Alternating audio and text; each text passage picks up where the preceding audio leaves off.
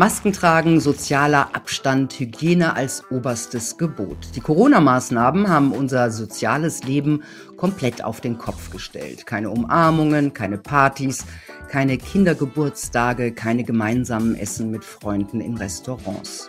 Nebeneffekt der rigiden Hygienepolitik, es gibt kaum mehr Erkältungen bei Erwachsenen und auch bei Kindern, kaum mehr Infekte und kaum mehr das, was wir im Volksmund die Grippe nennen.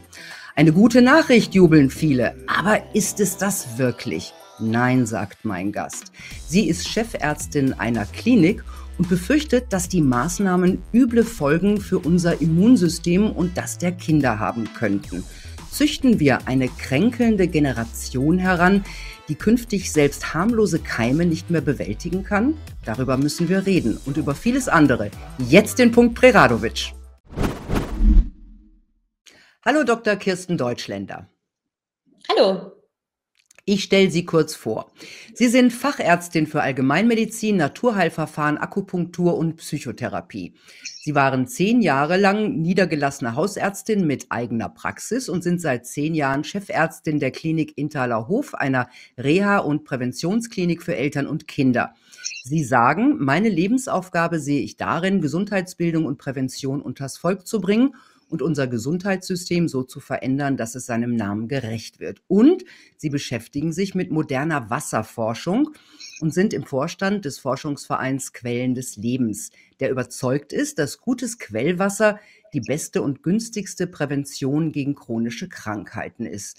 Ein hochspannendes Thema, aber dazu kommen wir später. Jetzt erst einmal zu Ihren Erfahrungen als Chefärztin einer Klinik in der Corona-Krise. Wir haben Hygiene total, Abstand, Masken. Das ist seit einem Jahr mehr oder weniger Standard. Welche Auswirkungen hat diese Hygiene total auf unser Immunsystem? Ja, also was wir beobachten, ist, dass wir haben das Konzept so umgestellt. Wir haben also vier Monate erstmal geschlossen gehabt in unserer Klinik und wir haben Eltern und Kinder, die immer drei Wochen bei uns sind. Und die müssen jetzt bei uns zumindest ab dem sechsten Lebensjahr Masken tragen und sich an die Hygieneregeln halten. Und was wir als erstes beobachtet haben, ist, dass die einfach nicht mehr krank sind. Das heißt, wir haben tatsächlich über den letzten Winter fast zwei Drittel an Medikamentenkosten eingespart, die sonst durch die interkurrenten Erkrankungen auftreten. Das heißt, wir hatten keine Noroviren, wir hatten keine Grippeerkrankungen, wir hatten ab und zu mal eine Angina, aber wir hatten im Prinzip keine kranken Kinder mehr.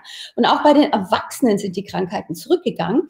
Und man würde jetzt vielleicht als erstes denken, ja, das ist ja super. Mhm. Aber ich denke ja, ähm, wir müssen da drüber nachdenken, was passiert denn da eigentlich, wenn wir Kinder in so einer Hygiene äh, ähm, starken Umgebung aufwachsen lassen. Das heißt, wenn die dauernd Masken tragen müssen, dann ähm, werden die ja nicht mehr mit den normalen Keimen konfrontiert. Und so kann das Immunsystem eigentlich nicht mehr der Aufgabe gerecht werden, die es normalerweise erfüllen soll. Das heißt, es ist so, dass die Kinder in einem Alter, wenn die in den Kindergarten gehen, eigentlich alle sechs bis acht Wochen einen Infekt durchmachen. Und jedes Mal nach dem Infekt ist das Immunsystem trainiert. Das heißt, wenn wir also die Kinder davon abhalten, dass sie ihr Immunsystem trainieren, dann ist meine Befürchtung, dass die dann tatsächlich später mal empfindlicher sind.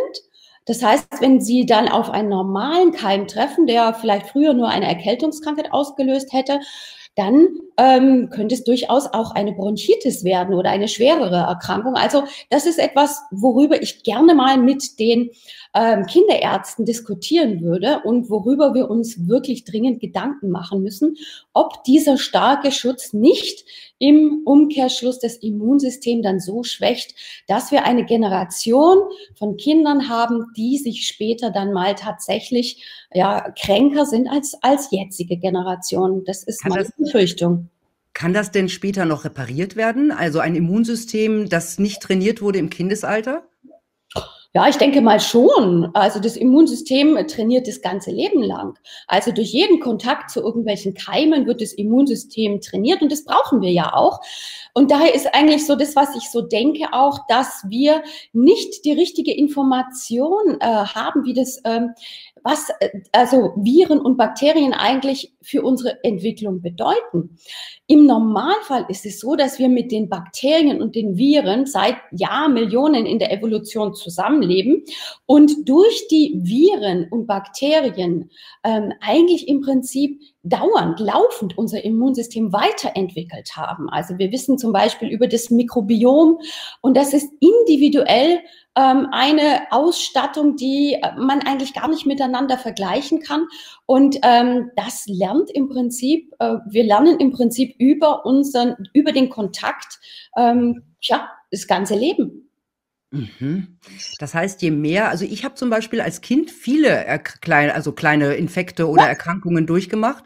Ich war eigentlich dauernd krank, ja, ja. und äh, bin es im Erwachsenenalter überhaupt nicht mehr. Also ich hatte meine letzte Grippe in den 90er Jahren und seitdem ja. merke ich hin und wieder, dass irgendwas kämpft in mir aber am nächsten Tag ist vorbei. Also das ist das, was äh, ich kriege keine Erkältungen und keine Grippe. Das ist das, was Sie meinen, nehme ich an, oder? Genau. Es ist natürlich so, dass das Immunsystem ja genau davon abhängt, wie wir unser Leben gestalten. Das heißt von unserer Lebensweise.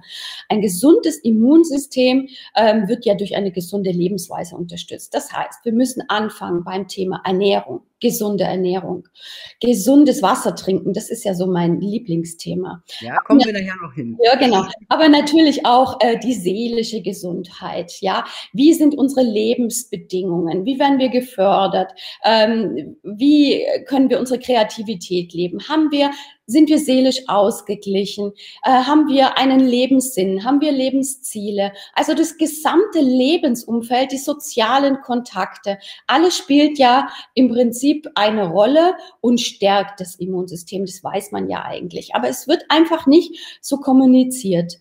Und ähm, wenn wir im Prinzip da bei den Kindern jetzt beobachten, was da passiert, durch diese, diese Abstände, durch die soziale Isolation und das, was in den, ähm, bei den Lockdowns jetzt passiert ist, dann kann man definitiv sagen, dass das etwas ist, was das Immun, was verhindert, dass das Immunsystem der Kinder ordnungsgemäß sozusagen trainiert wird. Ist das jetzt eine Auffassung oder gibt es dazu Studien? Weiß man das, dass das mit Kindern so ist, wenn die zum Beispiel, deren Immunsystem nicht trainiert wird, dass die einfach hinterher anfälliger sind, auch für eigentlich harmlosere Keime? Naja, ich, ähm, man weiß zumindest, und da gibt es Untersuchungen dazu, dass Kinder, die zum Beispiel im Waisenhaus aufgewachsen ähm, sind, die also keine ähm, fürsorglichen Eltern haben, wie vielleicht andere Kinder, dass die krankheitsempfindlicher sind. Oder man weiß, und da gibt es natürlich Studien dazu, dass Kinder, die, ähm, deren Eltern sich gerade trennen, dass da das Immunsystem auch äh, geschwächt ist, sodass die öfter krank sind oder bei Alleinerziehenden, die so viel Stress haben, ähm, dass gerade die Kinder tatsächlich anfälliger sind als Kinder, die jetzt in einem intakten Elternhaus auf, ähm, aufwachsen. Also das ist schon bekannt und da gibt es auch Studien dazu. Also Stress ist im Prinzip das, was das Immunsystem stört und da gibt es sicher Studien dazu. Ja. Genau, und zu viel Hygiene. Es, es, es, war ja immer schon die Rede von den Sagrotanmüttern, also die, die alles äh, desinfizieren. Und da hat man immer gesagt, die, die, deren Kinder bekommen schneller Allergien zum Beispiel. Genau. Das ist also so auch untersucht und das stimmt ja auch. Das heißt, äh, wir müssen unser Immunsystem trainieren und kleine Kinder haben ja immer eine Rotznase, aber auch Erwachsene. Also wenn wir zum Beispiel jemanden neu ausbilden, also eine Krankenschwester oder im Bereich der Erzieherinnen, äh, dann sind die auch am Anfang immer wieder krank und das haben wir ähm, beobachtet und nach ein paar Monaten, dann ist es vorbei. Also das Immunsystem ähm, lernt dazu auch bei Erwachsenen noch. Mhm. Nun ist das Immunsystem momentan ja ein bisschen in den Hintergrund äh, gerückt. Jetzt heißt es, wir müssen, wir müssen impfen. Ja? Wird Ihrer Ansicht nach hier unsere eigene Abwehr total unterschätzt? Gerade in dieser Krise? Hm, ich würde mal sagen, ja sie wird auf jeden Fall unterschätzt. Also es ist schade, dass darüber nicht mehr berichtet wird. Also ich denke ja, dass wir da ähm, einen Fehler machen, wenn wir nicht den Leuten auch erzählen, was sie denn selber tun können, um ihr Immunsystem zu stärken. Und da gibt's ja so wahnsinnig viele natürliche Möglichkeiten. Und nur auf die Impfung alleine zu setzen, denke ich, ist einfach nicht so günstig, weil gerade jetzt die neue Corona-Impfung, ähm, was ich daran einfach am meisten ähm, kritisieren muss, ist einfach, dass es eine Notzulassung ist. Wir haben noch keine. Genau, bedingte, bedingte Zulassung heißt das, glaube ich, in der EU. Genau. Bedingte Zulassung, mhm. ja, oder bedingte Zulassung, genau. Also die Impfungen sind ja nicht ähm, Langzeit untersucht. Das heißt, sie sind in einem Jahr zugelassen. Und ähm, wir wissen einfach nicht, was passiert nach drei oder fünf Jahren. Und das ist etwas, was mir schon wirklich Bauchschmerzen macht, gerade wenn ich jetzt dran denke, dass man Kinder vielleicht auch in die Impfungen jetzt mit einbezieht. Bei ähm, Älteren finde ich das jetzt nicht so problematisch, ähm, weil die vielleicht wirklich die Langzeitfolgen gar nicht mehr erleben. Und da kann man schon sagen, dass die Impfung definitiv ähm, wichtig ist. Jetzt, aber bei Kindern wäre ich noch vorsichtiger auf jeden Fall. Ja, es heißt ja eigentlich auch, dass die Kinder nicht äh, deswegen geimpft werden sollen, um sich selber zu schützen, weil Kinder sind ja von einem schweren Verlauf ähm, gar nicht so betroffen, wie zum ja. Beispiel alte Menschen, sondern Kinder sollen geimpft werden, um andere zu schützen. Und Kinder können auch nicht selber entscheiden. Also ich habe auch so ein bisschen auch so ein ethisches Problem damit, dass Kinder jetzt durchgeimpft werden sollen. Hm? Ja, gut, es ist ja noch ein Stück weg. Es werden ja jetzt gerade erst die 12- bis 18-Jährigen dann mit ins Visier genommen, die kleinen Kinder noch nicht. Ja, ich weiß auch nicht, was man dazu sagen soll. Es ist schwierig. Darüber muss man wirklich gut nachdenken und ähm, das, den Risiko-Nutzen-Abwägung ganz genau ähm, wirklich nochmal durchdenken, weil ähm, es sind tatsächlich ja jetzt zum Beispiel in Deutschland ähm, im letzten Jahr vielleicht tatsächlich 50 Kinder äh, an Covid-19 gestorben, 50. Und im Vergleich zu über 70.000 Älteren, aber die alle jetzt zu impfen, ähm, man weiß es einfach nicht, wie viele Kinder dann durch die Impfung schwere Nebenwirkungen haben könnten. Es ist nicht erforscht, deswegen wäre ich da einfach vorsichtig. Mhm. Kommen wir noch mal zu Ihrer Erfahrung als Klinikärztin. Was bemerken Sie denn, äh, was hat sich dort im zwischenmenschlichen Umgang verändert? Ja, im zwischenmenschlichen Umgang kann man also auf jeden Fall feststellen, dass die Ängste voreinander größer geworden sind, die Ängste vor sozialer Nähe, vor sozialen Kontakten. Und es macht einem wirklich Bedenken, weil das das Menschenbild so verändert. Also wenn ich mich nicht mehr in die Nähe eines anderen traue, dann hat das wirklich da macht mir das auch schon wieder Bauchschmerzen. Und, und zwar habe ich äh, erst letzte Woche ein Mädchen gehabt, ein fünfjähriges Mädchen, das schon Maske tragen wollte. Und wir haben äh, dann quasi bei mir in der Untersuchungssituation habe ich gesagt, also hinter der Scheibe, wir haben ja alles natürlich auch hygienetechnisch dann umgerüstet, hinter der Scheibe darfst du die Maske abnehmen. Und selbst da wollte das Kind, ein fünfjähriges Kind, die Maske schon nicht abnehmen, weil es Angst hatte, es könnte sich anstecken. Und es zeigt mir einfach, dass die Familien sehr, sehr, sehr viele Ängste haben. Und natürlich haben Eltern am allermeisten Ängste um ihre Kinder, natürlich auch um ihre Omas und Opas, aber ähm, jede Mutter hat Angst um ihr Kind. Und das überträgt sie natürlich auf das Kind. Und so haben wir einfach bei der Kindergesundheit einiges äh, festgestellt, was sich sozusagen verschlechtert hat. Also gerade diese Ängste, aber natürlich bei den größeren Kindern Zukunftsängste. Wie geht's weiter? Ähm, aber auch ähm, gerade Kinder, die sich normalerweise sowieso schon Schwierigkeiten hatten zu konzentrieren. Also wir haben auch einige ADHS-Kinder, bei denen jetzt auch noch die Sportmöglichkeiten weggefallen sind, die haben noch mehr Schwierigkeiten, sich zu konzentrieren. Oder es sind wirklich viele Kinder, die an depressiven Gedanken leiden, so mitunter bis zu Suizidgedanken. Ich hatte zwei Kinder, die sind elf und zwölf Jahre alt gewesen. Da war ich dann wirklich auch erschrocken, weil die schon ein Antidepressivum verordnet bekommen haben, was man normalerweise nicht macht, also Off-Label-Use. Also das beobachten wir, dass früher tatsächlich jetzt bei den Kindern schon eine Medikation eingesetzt wird. Dann hatte ich ein Kind, das war jetzt 13, der hat äh, im letzten Jahr 11 Kilo zugenommen. Also Essstörungen. Ich hatte eine Kollegin aus der Kinder- und Jugendpsychiatrie. Wir haben manchmal Kollegen, die mit ihren Kindern dann zu uns auch kommen. Die hat mir berichtet, sie hat äh, das Gegenteil beobachtet, dass ganz viele anorektische Kinder jetzt zurzeit in den Kliniken sind. Und das ist nur ein Ausschnitt. Also man, man hat äh, den Eindruck, dass einfach äh, die Familien an der Grenze sind, plötzlich jetzt eben auch hm. ähm, sozusagen gleichzeitig Lehrer zu spielen und ähm, dann beruflich Homeschooling, Homeoffice, alles unter einen Hut zu bringen, ist unglaublich schwierig. Ja, und alle sitzen natürlich so aufeinander seit einem Jahr. Ja. Bekommt ihr denn auch was von steigender häuslicher Gewalt mit? Eher indirekt. Also die Frauen erzählen darüber natürlich nicht gerne, ähm, weil man sich ja dadurch auch outet, aber wir merken es einfach. Die Frauen werden selbst, oder auch die Männer, wir haben ja auch alleinerziehende Väter oder auch manchmal Familien bei uns. Ähm, wir merken einfach, dass im letzten Jahr die Belastungen und die Spannungen und die Gereiztheit und die Aggression, das Aggressionspotenzial untereinander stark angestiegen sind.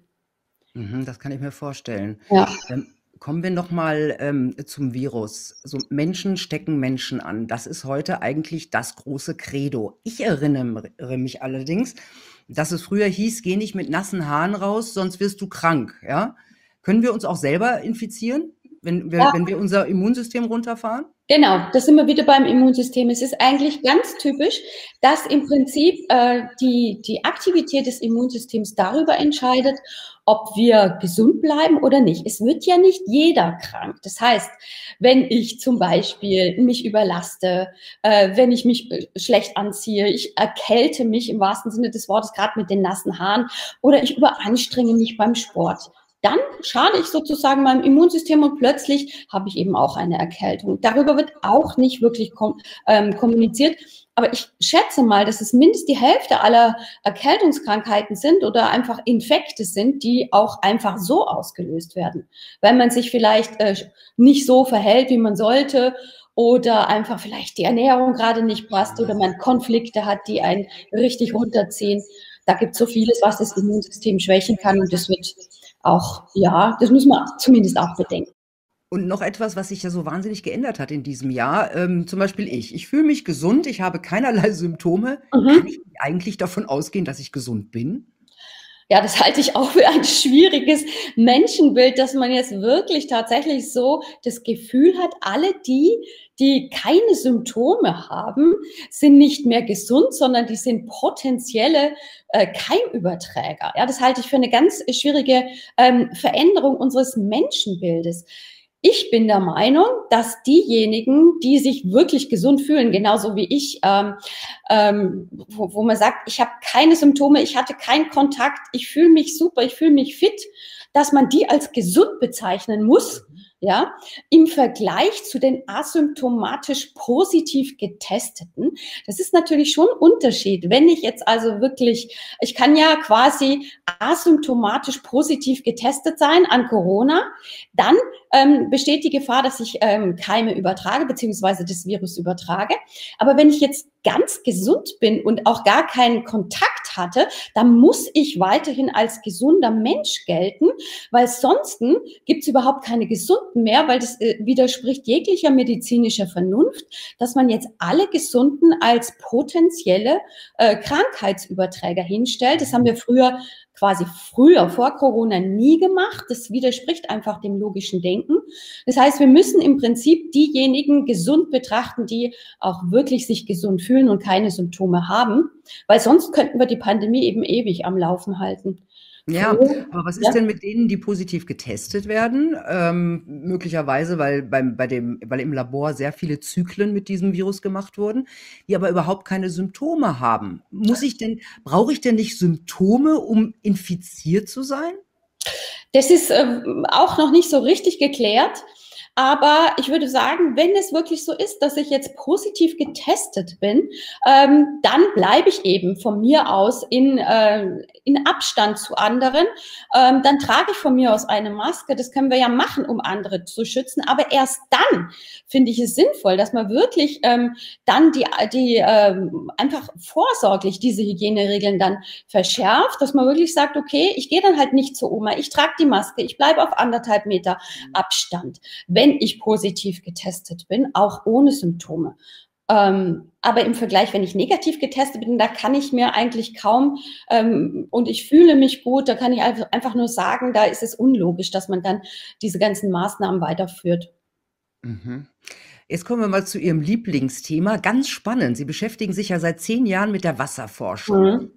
Ähm, und das, was mir da sofort einfällt, äh, wir trinken meist zu wenig. Ne? Vor allem genau. die Älteren habe ich so den Eindruck. Ja. Die sind das noch nicht gewöhnt, die haben das nicht gelernt. Ähm, welche Auswirkungen hat denn Wassermangel, also dehydriert sein beim Menschen? Also die Älteren haben das nicht, nicht gelernt, sondern es ist so, dass, der, ähm, dass das Sensorium im Lauf des Lebens abnimmt. Also man äh, verlernt im Lauf des Lebens zu unterscheiden, bin ich durstig oder bin ich hungrig. Wenn Sie Kinder beobachten, die spüren genau, wann sie durstig sind. Bei Erwachsenen, wir haben es schon verlernt, das zu unterscheiden. Und die alten Menschen, die spüren es überhaupt nicht mehr. Das heißt, die haben einfach gar kein Gefühl mehr dafür, wann ist mein Körper durstig. Und deswegen passiert es tatsächlich, dass sie auch im Krankenhaus landen, weil es eben zu schweren Konzentrationsstörungen führt, weil es eben zu Kreislaufproblemen führt, weil es zu Kopfschmerzen führt, weil es zu demenzartigen Erscheinungen führt, gerade im Alter.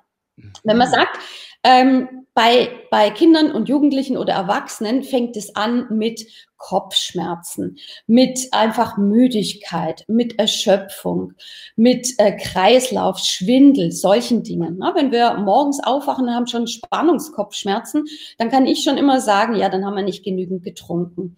Und das sind mal so die ersten Dinge oder Verstopfungen oder der Kreislauf ähm, und der Stoffwechsel. All das kommt in die Gänge, wenn wir morgens gleich mal Wasser trinken. Also es sind so Kleinigkeiten, die uns gar nicht so auffallen, die wir einfach so zur Seite wischen. Mhm. Aber hat denn so ein, sagen wir mal, so ein chronischer Wassermangel, hat der auch richtige Auswirkungen auf unsere Gesundheit? Also langfristige? Ah, das Spannende ist, es gibt ganz wenig Untersuchungen in diesem Thema. Deswegen bin ich ja der Meinung, das ist ähm, das Thema für die Zukunft. Also die moderne ganzheitliche Wasserforschung ist eigentlich das Thema für die Zukunft. Ähm, wir wissen nur, was passiert, wenn wir chronisch dehydriert sind. Aber was passiert, wenn wir nur leicht dehydriert sind und das über viele, viele, viele Jahre? Ähm, das ist, äh, sag mal mal, zumindest mal noch nicht richtig untersucht. Wobei jetzt mittlerweile also es gab früher einen, einen Kollegen, der hieß Dr. Batman Gelic. Das ist der so, sogenannte Wasserdoktor. Der hat schon ähm, sozusagen vor 30 Jahren behauptet, dass jede einzelne Erkrankung mit einem Wassermangel beginnt. Also er hat gemeint, also wenn es in Richtung Allergien geht, wenn es in Richtung Asthma geht, hoher Blutdruck und sowas, steckt immer auch ein Wassermangel als Mitursache dahinter. Der wurde nicht ernst genommen, aber mittlerweile gibt es auch in der Uni in Harvard schon Forschungen, wo man, wo man sagen kann, wenn wir nur zwei Prozent zu wenig Wasser im Körper haben, dann führt es dazu, dass unsere Gefäße sich verengen, dann führt es zu verstärkten Entzündungsreaktionen ähm, man kann es nachweisen, dass die freien Radikale erhöht sind zum Beispiel. Und ähm, das ist was, was man messen kann und wo wir gerade erst am Anfang sind, es genauer zu untersuchen. Mhm. Kann denn Wasser eigentlich auch wie ein Medikament wirken, also wirklich heilen? Sie haben ja eine Studie gemacht, eine Pilotstudie. Ja, ich hatte 80 äh, Probanden, die daran teilgenommen haben. Davon waren 30 aus meiner Praxis, damals aus der Psychotherapiepraxis. Die hatten alle ähm, Depressionen oder Angsterkrankungen. Und dann hatte ich 50 ähm, sozusagen ähm, Menschen in der Kontrollgruppe, die waren psychisch gesund, aber die hatten viele verschiedene körperliche ähm, Symptome. Also zum Beispiel Asthma, Allergien, hoher Blutdruck, Diabetes, ähm, Tinnitus, Schlafstörungen, äh, Schmerzen und so weiter. Und mit diesen habe ich ähm, im Prinzip eine Studie gemacht, die sollten alle anderthalb Liter Wasser trinken und sonst in ihrem, also eines Quellwassers, eines Arteser-Quellwassers und sonst in ihrem Leben gar nichts verändern. Und wir haben ähm, geschaut nach drei Monaten, was hat sich verändert. Und das war das Spannende. Also ich konnte nämlich nachweisen, dass zum Beispiel die mit Schmerzen weniger Schmerzmittel gebraucht haben. Äh, die mit Diabetes, die hatten einen besseren HbA1c. Sie haben weniger Insulin gebraucht oder weniger Medikamente gebraucht. Das hat mich sehr überrascht. Also da hätte ich äh, nie damit gerechnet. Ähm, bei Blutdruckeinstellungen ähm, gab es äh, gab es tatsächlich auch äh, die Notwendigkeit, dass die Medikamente reduziert werden mussten, weil das Wassertrinken anscheinend äh, den Körper entspannt hat. Ähm, weniger Allergien, eine größere Leistungsfähigkeit, besserer Schlaf, bessere Konzentration.